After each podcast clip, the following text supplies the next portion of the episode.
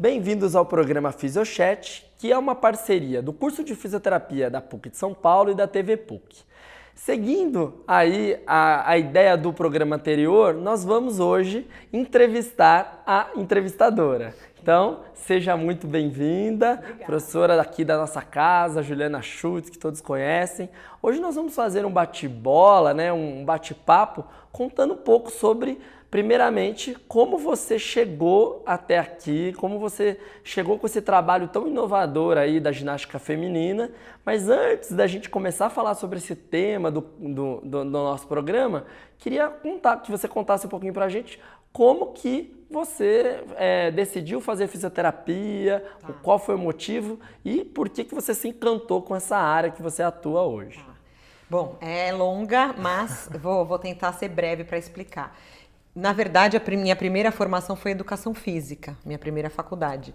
Eu, desde pequena, sempre gostei de movimento, nunca parei quieta, sempre fui muito agitada. E, e, lá no colégio eu já sabia que eu ia fazer educação física, porque eu fazia balé e eu queria ter uma academia de dança. E, e daí eu lembro que é aquela coisa da resistência, né? O pai fala, mas será você vai fazer educação física mesmo, né? Já... E era aquilo que eu queria e, e foi o que eu fiz. É, quando chegou no, no, terceiro ano da faculdade de educação física, paralelo a isso eu continuava dando aula de balé, sempre eu vivia na academia, né? Eu estudava, estudava, era uma boa aluna, mas à tarde eu ia para academia.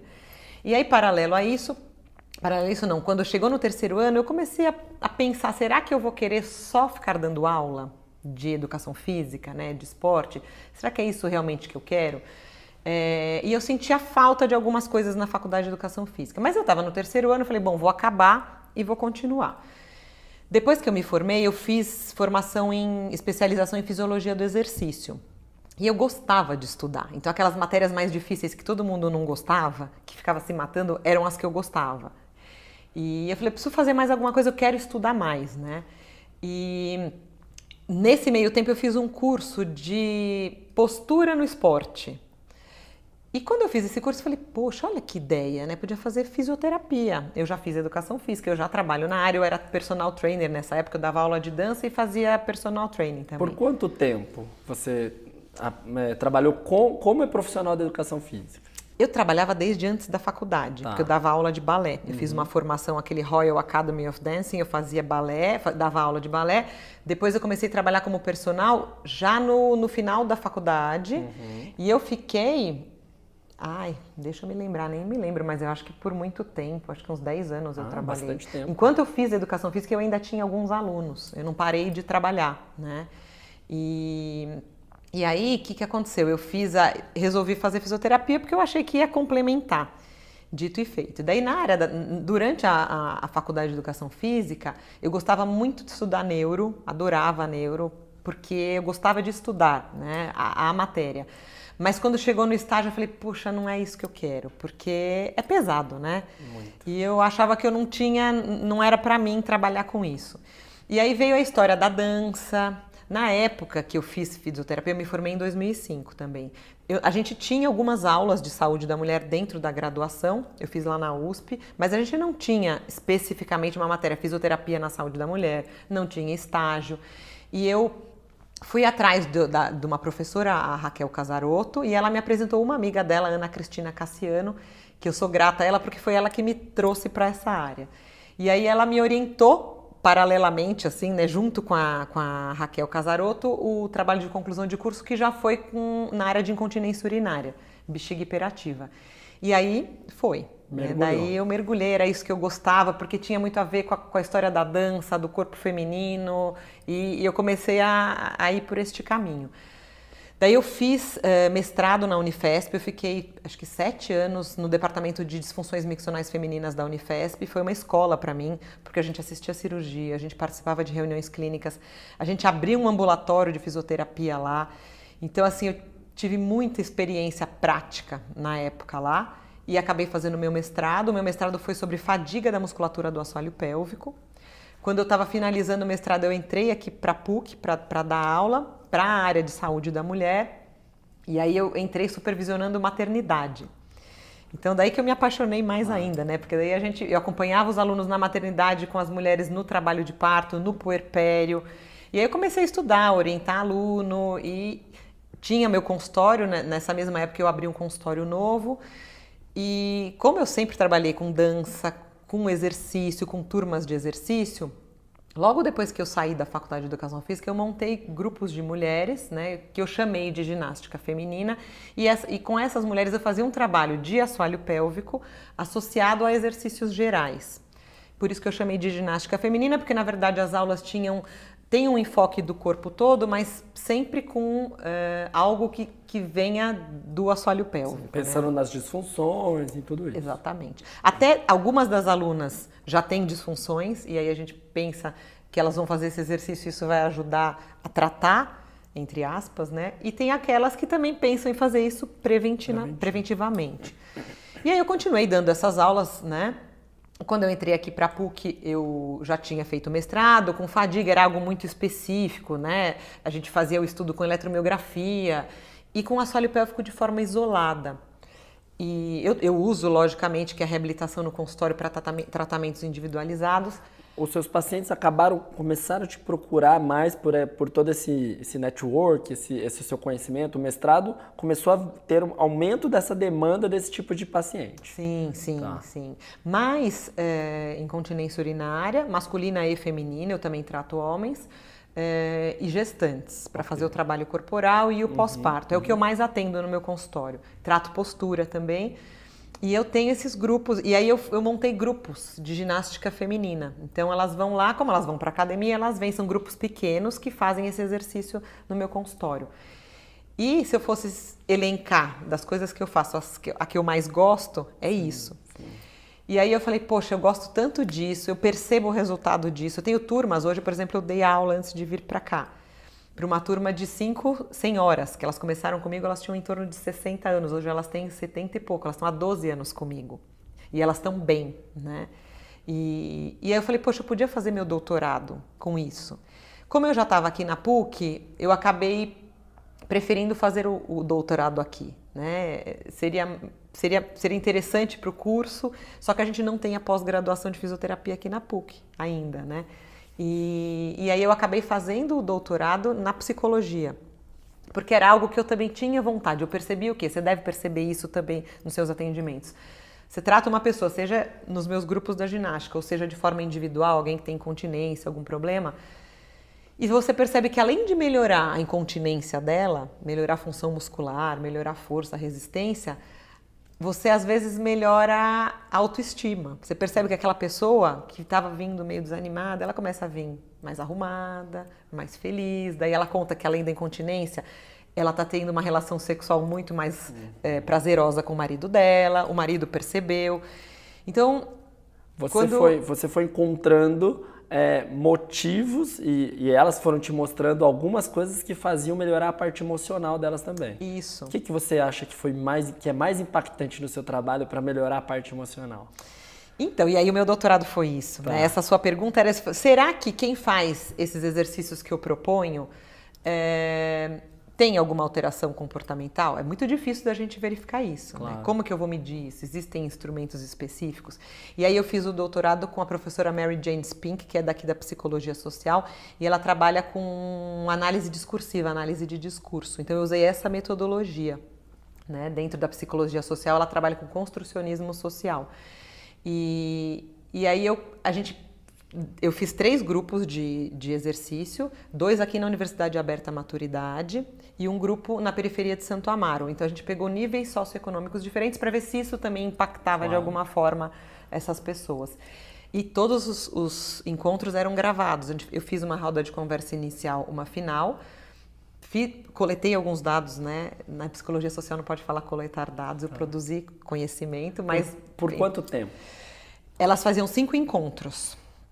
Eram cinco encontros semanais de duas horas cada.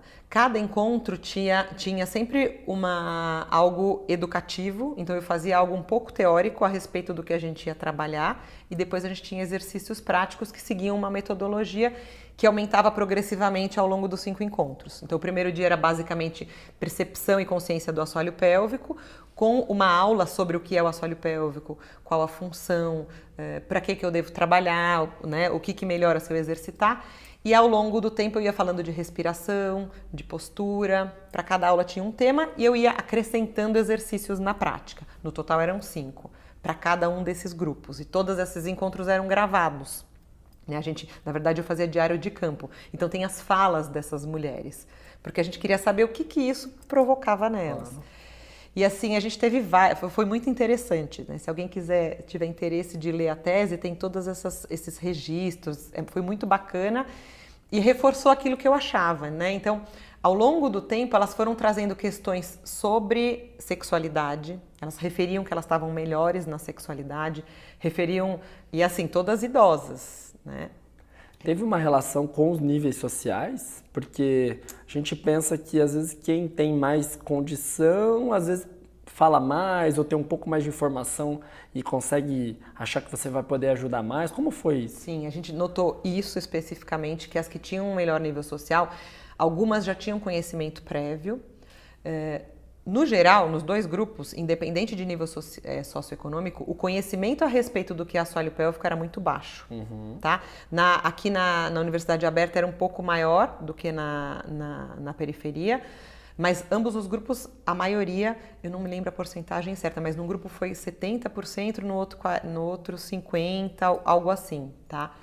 Muito, né? Você Muito. pensar em mulheres que já tiveram filho, que já engravidaram, que têm relações sexuais, já tiveram relações sexuais, não sabiam o que era assoalho pélvico, claro. tá? Então, vamos, na média, eu até fiz uma palestra esses dias e eu calculei, pensando numa média dos dois grupos, 45% delas não sabiam o que era assoalho pélvico. Depois dos encontros, 100% sabia conseguia ativar e conseguia usar isso na prática. 100%? 100%. Interessante. Né? E a gente fez questionário. Claro. Então, teve uma, um, um, impacto no conhecimento e na relação que elas tinham do corpo delas, delas com o corpo delas, né? Você percebe, assim, pela idade, qual era a média de idade? Média 65. Então, uma outra geração. Outra né? geração. Né? Que é uma geração, você percebe que eles têm mais, elas têm mais tabu sobre essa área do corpo do que talvez os jovens que você também trabalha, né? Gente, então, falar sobre, no começo, isso foi algo que eu até escrevi, ao longo dos encontros, se você comparar o primeiro com o último, tinha um dos encontros, o quarto, eu levava equipamentos, eu levava cones vaginais, eu levava massageadores perineais, equipamentos que a gente usa na prática clínica para tratar e que também são vendidos em sex shop. Claro. Então, nos dois grupos, independente do nível, do nível socioeconômico, elas, nossa, mas eu posso usar isso terapeuticamente, como se eu estivesse dando um aval para elas usarem aquilo, claro. né? E elas se interessavam muito. E a partir desse encontro, o tema sexualidade explodiu. Elas começaram a falar, falar, e até esse tipo de comentário veio. Falou: a gente nunca teve abertura para falar disso. Teve uma que comentou assim: olha, eu lembro que uma vez eu fui fazer exercício numa academia e, e alguém falava. Não, ela foi fazer exercício num grupo numa igreja. E aí mandavam ela fechar a perna. Né? Uhum. E ela falou que aquilo foi muito marcante para ela. E eu, foi justo num exercício que eu fazia a posição de borboleta. Ela, ai, mas olha que interessante, né? Não tem problema fazer isso. Então, essa coisa do tabu, tabu. mesmo, de não poder fazer certas coisas, e que isso é uma construção que a gente tem da nossa formação, da educação, da cultura. Religi é, religiosidade. Então, assim, elas ouvem. Quem que, né? Quando eu era pequena, eu lembro, meu avô falava para mim, fecha a perna. Uhum. Ninguém fala para o menino, fecha a perna. Sim. E aí, isso é muito forte, porque aí a gente ouve isso de criança e quando a gente vai virar adolescente, a gente ainda tem que abrir a perna não é certo, claro. né? Que eu não posso me tocar. É... E aí elas começaram a trazer essas questões. E, e foi muito bacana, porque eu percebi que esse, esse método de exercício foi um disparador para a gente poder tratar dessas questões. Além de ter um benefício físico, a gente comparou também com incontinência, então elas melhoraram a incontinência, as que tinham, né? Não eram todas que tinham. Uh, elas passaram a conhecer o assoalho pélvico elas não conheciam, elas passaram a prestar mais atenção na postura e na respiração. Muitas tinham dificuldade com exercícios respiratórios que associavam a contração do assoalho pélvico com a respiração. A Ju trouxe aqui o livro para a gente mostrar, né? Acho que é bem bacana porque você nesse livro você conta um pouco mais de, de uma forma. Esse livro é Ginástica Feminina do assoalho pélvico a postura ideal. Ele é voltado para qual público? Ele é mais para o profissional que queira aprender isso ou para este público aí do paciente leigo, né? do leigo que ele quer se conhecer, conhecer um pouco mais? Qual que foi a sua ideia ao escrevê-lo é, aqui? Bem bacana. Ele, o que que acontece? Eu tinha, eu já fazia isso há muito tempo tá. na minha prática. Ele não era sistematizado metodologicamente. Uhum. Quando eu fiz o doutorado, a, a, minha orientadora falou, Ju, vamos fazer um livro, né? Porque você vai usar este método nos seus, claro. na, com as suas mulheres. Então a gente precisa sistematizar isso e ter isso publicado. Então essa foi a primeira produção do trabalho a ideia era para o público leigo. Uhum. Eu uso isso para o público, porque se você for olhar, se você for ler, você consegue fazer, tá? uhum. tá? Qualquer pessoa consegue ler ah, vou, e vou fazer. abrir uma página aqui para o pessoal de casa dar uma olhada. Tem exercícios tem. mesmo. Passo a passo. Passo a passo né? de como fazer. Isso. Ele né? tem assim a parte inicial que seria um aquecimento, uma preparação, uma parte específica para o assoalho pélvico e depois porque é o nome, né, do assoalho pélvico, Sim. a postura ideal porque eu não acredito na reabilitação pélvica ah. sem integrar o corpo inteiro. Claro. Fazer só Kegel, que foi o precursor, precursor. que fazia os exercícios Sim. isolados, ele foi o precursor, então isso já é ótimo, maravilhoso. Ótimo. Mas a gente avançou. Uhum. E se a gente for pensar na pelve, a pelve conecta membros superiores com membros inferiores, distribui, carga. distribui cargas. Tem músculos estabilizadores de tronco que estão conectados a essa pelve. Uhum. Como eu reabilito uma região sem trabalhar com essas conexões. Perfeito. A meu ver, é impossível. É impossível. Né? Então, a ideia era essa para os leigos, assim. Então, quem quiser compra o livro, lê, vai conseguir entender o que é o método e fazer ele progressivamente. Mas tem muito profissional que compra. Tem várias pessoas que, Ju, quero, estou usando o teu livro Ótimo. na minha prática clínica, as ideias, uhum. porque ele é básico. Uhum. Ele tem só os exercícios básicos. No meu dia a dia, eu invento muito mais coisa do tá. que isso. Ô, Ju, e esse livro aqui que você escreveu um capítulo, né? Foi. Então, esse veio depois desse, por quê? Tá. É, os editores quiseram trazer aqui. um livro. Tá aqui a fotinho da é, é o capítulo 14, que é mais ou menos um resumo do que é a ginástica é, feminina o, dos o exercícios. O nome é muito bonito, né? O grande é. livro do amor e do sexo. É. é. muito bonito. Porque é um conjunto de autores que falam sobre amor e sexo. Então tem psicólogo, Ótimo. tem terapeuta, tem, tem uma outra fisioterapeuta que escreveu também. E aí, que, que, é, eles trazem essas questões emocionais e eu trouxe a questão de que se eu quero melhorar a minha sexualidade, pensando. A sexualidade é muito ampla, uhum. envolve múltiplos aspectos.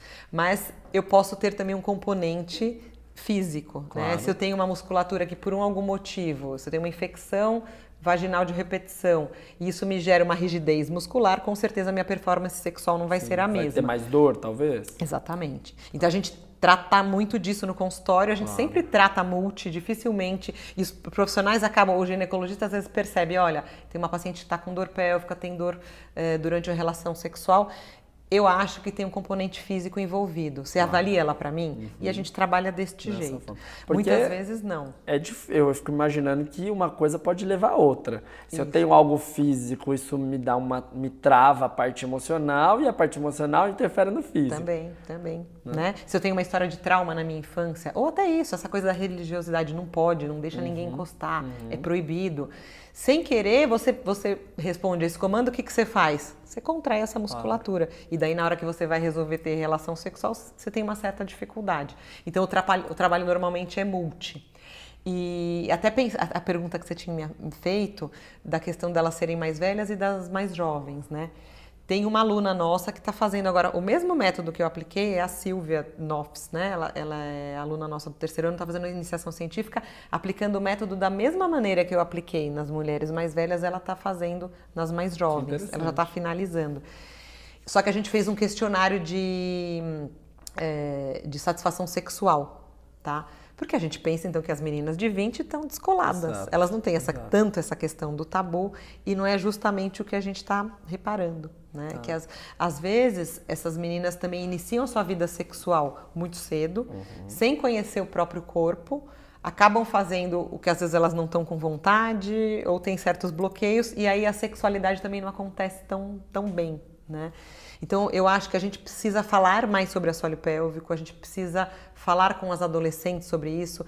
Se elas querem ter uma vida sexual, é, iniciar a vida sexual cedo, tudo bem, mas que elas respeitem o corpo, que elas conheçam o próprio corpo, que elas não tenham tabu com o corpo delas. Você né? percebe nessa diferença de idade, por exemplo, as mais, elas teoricamente elas são mais ativas sexualmente, as mais jovens do Sim. que as mais mais idosas, né? Sim. Vamos colocar isso. Tá. Mas é, também hoje a sociedade faz com que elas acelerem muito esse processo. Sim. Tem que ser demais, tem é, que. É. Né? Hoje tem um contrário. Todo mundo transa e eu não, eu sou a, a, diferente. Né? Isso. E aí você, vocês perceberam, assim, pensando já num, numa. Num, alguma coisa com relação a isso, a, a, a ter que fazer demais, mesmo eu não estando querendo muito, vocês Viram alguma coisa relacionada a gente a não, não avaliou especificamente. Eu acredito ah. que possa existir isso, mas acho que isso é um outro braço. É, né? interessante. E aí envolve também essas questões psicológicas. Então a gente tem o interessante, o que foi muito bacana do meu doutorado, foi essa conversa da fisioterapia com a psicologia. Claro. Né? Algo inovador,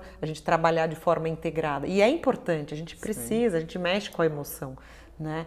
E, e outra coisa que, até falando dessa coisa da idade, é que assim como as novinhas querem fazer, existe um, um, estigma na sociedade de que velho não transa. Não transa. Se claro. eu tô mais velho, eu não tenho sexo. Eu não vou fazer... e, e, também é normal eu fazer xixi na calça. Hum. Ah, eu faço. Muitas idosas falam, ah, eu perco xixi, mas é também, eu já tô na menopausa, também São já tenho. Os tabus da, da área da saúde da mulher. Não é? E não é. Não é porque eu sou mais velha, não é porque eu envelheci que eu tenho que fazer xixi na calça, e não é porque eu envelheci que eu não transo mais. Claro. E muitas começaram a falar no, no doutorado. Nossa, eu comecei a perceber que eu estava viva. Claro. Eu senti que a minha vagina estava mais lubrificada. Olha que bacana. Ela começou a trabalhar um músculo que estava lá esquecido. Uhum. Né? Então ela, ela teve reações físicas também. E aí ela começa a pensar que, poxa, tô, por que, que, que, eu, que eu não preciso mais ter relação? Se ela não quer mais, tudo bem também. Mas se ela quer, por que não? Né? E a gente pode usar creme vaginal, ela pode fazer terapia de reposição hormonal se for indicada com o médico dela, e ela deve fazer exercício. A gente estava conversando há uns programas atrás com a, a Jaqueline, né, falando que que, que é a primeira, primeira linha para prevenção de câncer hoje em dia? Exercício físico. Então a gente tem que fazer. E as mulheres aqui vai um alerta, desde a gravidez, a gente tem que aprender a trabalhar o assoalho pélvico e integrado do assoalho pélvico com a postura ideal. Tem que fazer ginástica claro. feminina. Ju, para você que acho que transcende três áreas, se eu vou falar assim, né? Você saiu da educação física, foi para fisioterapia, o doutorado é lá na psico. É. Então você transcende a multidisciplinaridade na sua história acadêmica e como profissional. Me diz uma coisa, em qual momento a gente deveria mudar um pouco mais de sociedade? Você acha que é lá na infância, na educação física, nas aulas de saúde sexual? Ou tem que ser em qual momento você acha que isso seria mais impactante na sociedade? Super bacana essa pergunta sua. Eu escrevi um pouco sobre isso ah, no. Eu, não eu publiquei um artigo e escrevi um pouquinho disso. Eu acho que a educação física, quando a gente está na escola, é, você teve alguma coisa? Absolutamente não. Nada. Não, absolutamente eu nada. Eu só tive, acho que, é, saúde sexual, que a gente Isso. fala de doenças. É, Sexualmente transmissíveis, te ensina isso. a colocar camisinha na banana isso, e muito mal e mal, né? Mal e mal, isso. Eu acho que a gente tinha que começar a falar sobre o corpo.